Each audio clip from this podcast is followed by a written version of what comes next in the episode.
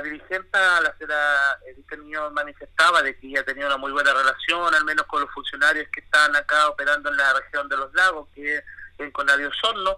Ha habido una buena recepción, una buena disposición de parte de ellos de poder informar y poder tener una mayor esto flexibilidad de poder salir a los sectores, adecuarse a la, a, la realidad, a las fechas que puedan convenir. En ese sentido, ella, ella manifestó de haber tenido una muy buena recepción de parte de los funcionarios, pero no así del encargado nacional que en su primera instancia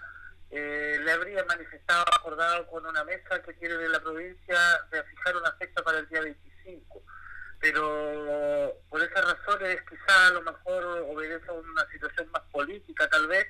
él decide hacer una adelantar la fecha de San Pablo eh, sin consulta a las comunidades y, a, través de un medio de comunicación, de,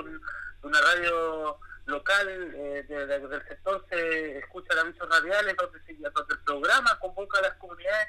Eso llamó mucho la atención del parte de y se molestaron y decidieron reunirse el día de ayer